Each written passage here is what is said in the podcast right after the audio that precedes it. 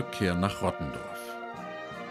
Was die Aufarbeitung des Nationalsozialismus mit unserer eigenen Lebensgeschichte zu tun hat. Von Clemens Tangerding. Episode 44 Im Haus der Prophetin.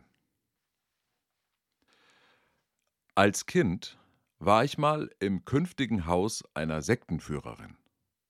Und das kam so. Meine kleine große Schwester hatte eine Freundin.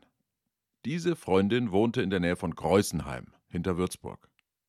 Abends fuhr ich mit meinem Vater von Rottendorf nach Greußenheim, um meine Schwester wieder abzuholen. Diese Abholfahrten der großen Schwestern waren für den kleinen Bruder natürlich ein Highlight. Ich fuhr immer mit, wenn das geduldet wurde. Wir fuhren von Rottendorf an, wir fuhren von Rottendorf an Würzburg vorbei und dann immer weiter Richtung Spessart. Irgendwann kamen wir durch ein Dorf und dann wieder aus dem Dorf heraus, und dann stand da ein einsames Haus, mitten auf einem freien Feld. Dort holten wir meine Schwester ab. Wenn es wie bei den anderen Freundinnen meiner Schwestern gewesen wäre, hätte ich dieses Haus nun häufiger gesehen. Und später wäre sie allein dort mit dem Auto hingefahren, aber so war es nicht. Denn das Haus dieser Freundin wurde bald verkauft an die Prophetin. Die Prophetin war eine reale Person, eine Frau namens Gabriele Wittek. Den Namen kannten nur die wenigsten von uns, aber wir, Schüler in Würzburg und Umgebung, kannten alle die Sekte, die sie gegründet hatte. Universelles Leben. Das universelle Leben bedeutete für uns Gymnasiasten im Alter zwischen 12 und 16 ein großes Ratespiel. Denn es ging das Gerücht um, dass alle Läden, in denen ein U und ein L im Namen steckten, zum universellen Leben gehörten. Wir wussten es bei der Firma Das Karussell.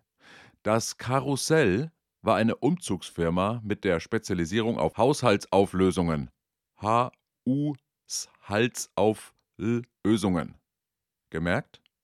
Das Karussell gehörte zu einem Dachverein, der sich Helfende Hände nannte und nennt. Es ist die Überorganisation aller sozialen Dienste des universellen Lebens. Helfende Hände hat zwar nur ein L im Namen, aber welcher Buchstabe ergibt sich, wenn man ein N umdreht? Na? Wir waren damals sicher, dass alle Läden mit L und U im Namen zum universellen Leben gehörten. Außer der Stammtisch Blue Flamingo in Rottendorf. Das waren Fußballer und Messdiener. Die gehörten nicht dazu, aber sonst alle. Bei Lebe gesund war es eindeutig. Lebe gesund sind Reformhäuser, da gab es schon Anfang der 1990er Jahre vegane Brotaufstriche. Die Mitarbeiter bzw. Sektenmitglieder standen in Würzburg vor dem Laden und haben diese veganen Brotaufstriche auf Vollkornbrot an die Passanten verteilt.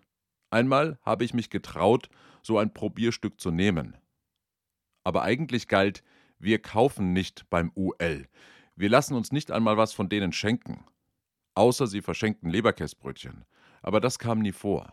Sie waren nämlich militante Vegetarier.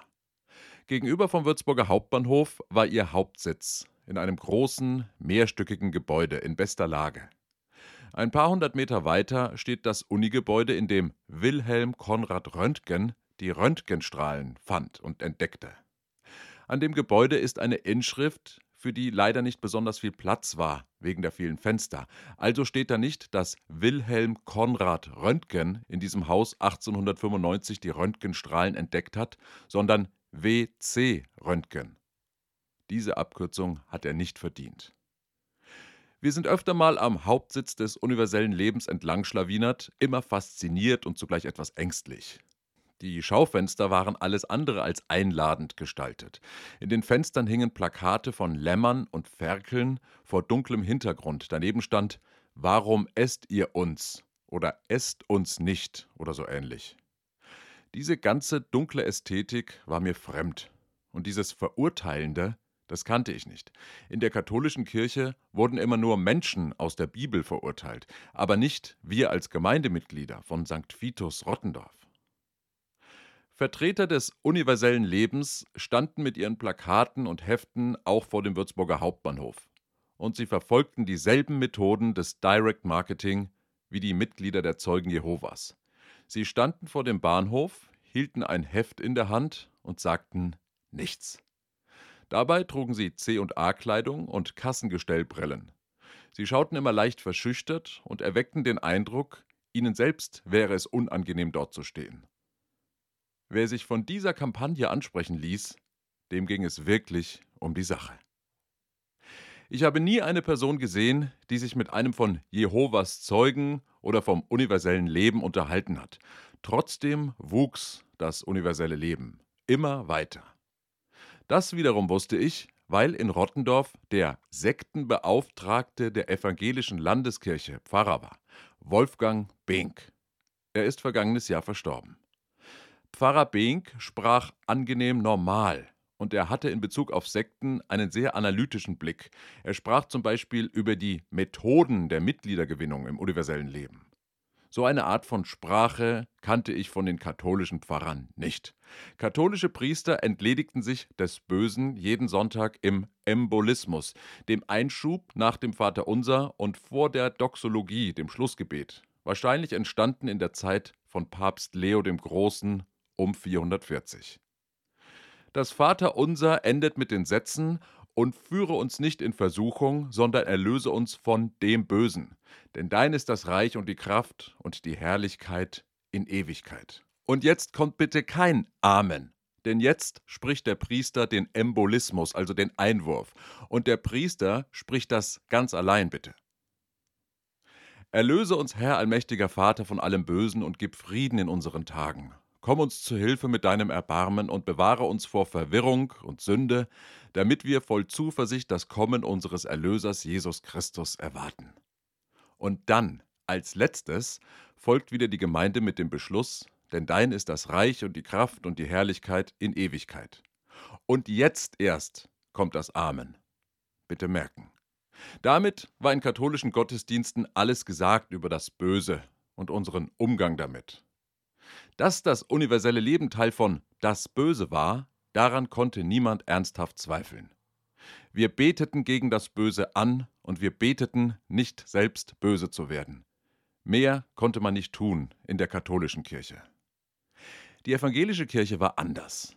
Pfarrer Behnk war anders. Und wenn er über das universelle Leben redete, hörte er sich an wie ein Spiegeljournalist, es war spannend, ihm zuzuhören, auch weil er davon berichtete, wie die Prophetin und ihre Anhänger immer wieder juristisch gegen ihn vorgingen. Er hörte sich schon deshalb anders an, weil er nicht Fränkisch sprach, sondern Hochdeutsch. Er stammte nämlich aus Nordrhein-Westfalen. Er kam durch die Jugendarbeit in Wanne-Eickel zur Kirche. Ich kann gar nicht beschreiben, wie sehr ich davon überzeugt war, dass das universelle Leben böse war, eine böse Organisation. Ich habe es geglaubt, ich war davon überzeugt, dass diese Sekte da draußen in Greußenheim eine riesige Bedrohung darstellte. Unsere Eltern haben uns gesagt, dass wir niemals mit denen sprechen dürften. Sie würden Menschen anlocken, sich dann ihr Hab und Gut einverleiben, und dann müssten die Anhänger sich mit Haut und Haar der Sekte verschreiben, dürften keinen Kontakt mehr zur Außenwelt haben und würden verfolgt, wenn sie aussteigen wollten. Die Menschen im UL würden ihre individuellen Rechte verlieren. Sie würden ein Leben in totaler Abhängigkeit führen. Die evangelische Kirche bestätigte dieses Urteil immer wieder. Die Bayerische Landeskirche, vielleicht sogar damals die EKD, führte Prozesse gegen das universelle Leben. Damals fühlte es sich an, als sei das universelle Leben wie ein Ölkonzern, der den Lebensraum der Ureinwohner zerstört und die Kirche der Anwalt, der dagegen angeht, vor Gericht und für die Rechte der Ureinwohner. Heute lese ich die Berichte zu den Gerichtsprozessen und stelle fest, im Wesentlichen ging es in den Prozessen um Verleumdung, Falschaussagen versus Meinungsäußerung, um Beleidigung und so weiter. Das universelle Leben klagte, wenn die Kirche mal wieder in der Presse oder bei öffentlichen Veranstaltungen gesagt hatte, das universelle Leben sei eine totalitäre Organisation. Ihre Klinik im Spessart würde gemeingefährliche Heilmethoden anbieten. Sie würden eine Neigung zum Massenselbstmord bei ihren Mitgliedern verursachen. Außerdem stelle das UL eine Gefährdung von Demokratie und Menschenrechten dar. Die evangelische Kirche kämpfte also nicht für die Rechte irgendwelcher Menschen. Sie kämpfte gegen das universelle Leben als Organisation. Die Strategie bestand im Wesentlichen darin, die Lehren der Prophetin zu degradieren und als Gefahr darzustellen. Man könnte auch sagen, eine Brandmauer gegen sie zu errichten. 2012 kam es zu einem Konflikt, der die Schwachstellen dieser Strategie aufzeigte. Der Bayerische Rundfunk brachte in einer Sendung einen Beitrag über das universelle Leben, genauer gesagt über eine Schule dieser Sekte. In Esselbach im Spessart betreibt das UL eine Privatschule, eine Grund- und Mittelschule. Sie heißt Lern mit mir. Der Beitrag deckte auf, dass diese Schule von lokalen Politikern unterstützt wurde. Selbst Markus Söder besuchte die Schule wegen ihres Umweltengagements. Es gibt ein Foto von ihm mit Schülerinnen und Schülern aus Esselbach. Denn die Schule gewann viermal in Folge den höchsten Umweltpreis der bayerischen Landesregierung für Schulen. In dem Beitrag kommt auch der Pfarrer zu Wort, zu dessen Gemeinde die Privatschule gehörte. Er beklagt sich darüber, dass Politiker die Schule in den Himmel loben, denn dies konterkariere die Aufklärungsarbeit, die er und die evangelische Kirche seit vielen Jahren leisten würden. Natürlich wird auch Wolfgang Behnk zitiert, der ehemalige Rottendorfer Pfarrer. Einer der Politiker, dessen Einsatz für die Schule in dem Beitrag im Bayerischen Rundfunk kritisiert wird, ist der Landtagsabgeordnete Günther Felbinger. Inzwischen ist er aus dem Bayerischen Landtag ausgeschieden. Er stammt aus dem Spessart und war bis zu seinem Einzug in den Landtag für die Freien Wähler Lehrer an der Schule für Hörgeschädigte in Würzburg. Nachdem der Beitrag im BR veröffentlicht worden war, meldete er sich selbst zu Wort. Er erklärte, als bildungspolitischer Sprecher seiner Fraktion im Landtag sei es seine Aufgabe, sich mit neuen Schulen und Schulkonzepten auseinanderzusetzen.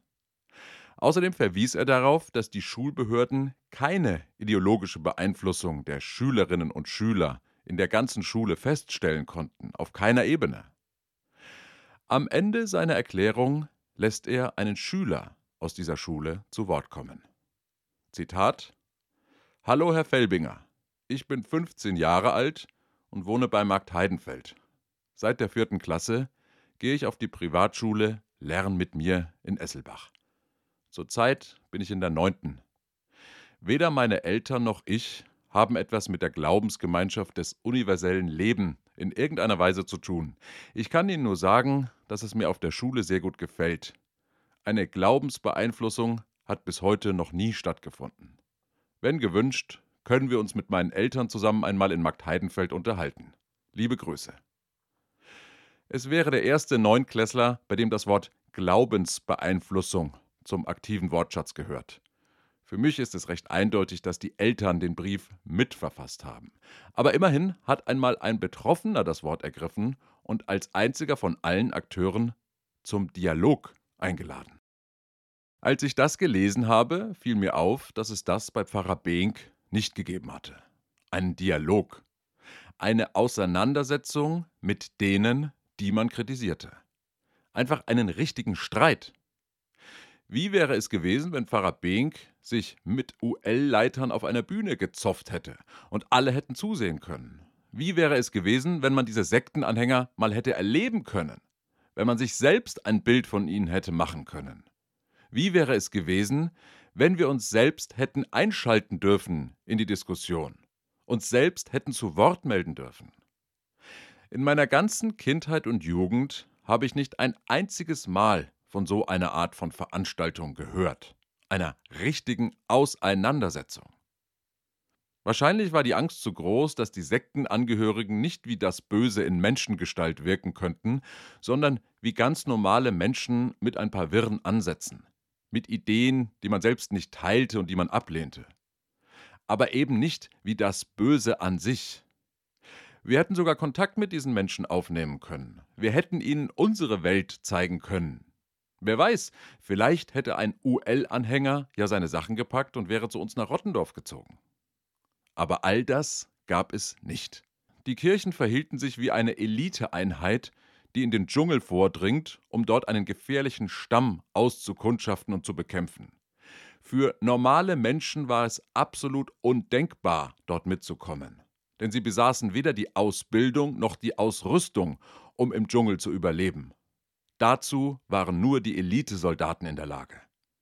Auf ihre Eindrücke mussten wir normale Menschen vertrauen und den Elitetruppen dankbar sein für ihr lebensgefährliches Engagement. Sie setzten sich der Gefahr aus, von den Dschungelbewohnern erkannt und verfolgt und bekämpft zu werden. Natürlich war es absolut unmöglich, mit diesen Menschen im Dschungel zu sprechen. Das Einzige, was möglich war, war das Auskundschaften und der Angriff. Verhandlungen waren undenkbar. Wer dachte, man könnte mit diesem wilden Stamm verhandeln, der war naiv und dumm und brachte sich selbst in Gefahr und andere. Aber was, wenn der Stamm im Dschungel doch nicht so wahnsinnig gefährlich ist? Und warum genau bekämpfen wir sie? Beim nächsten Mal, wenn ich im Spessart bin, werde ich einfach mal an der Tür von einem dieser Häuser klingeln, die angeblich keine Ecken haben dürfen, damit sich der Teufel nicht in den Ecken verstecken kann. Vielleicht lassen Sie mich herein. Immerhin war ich schon mal im Hause Ihrer Prophetin.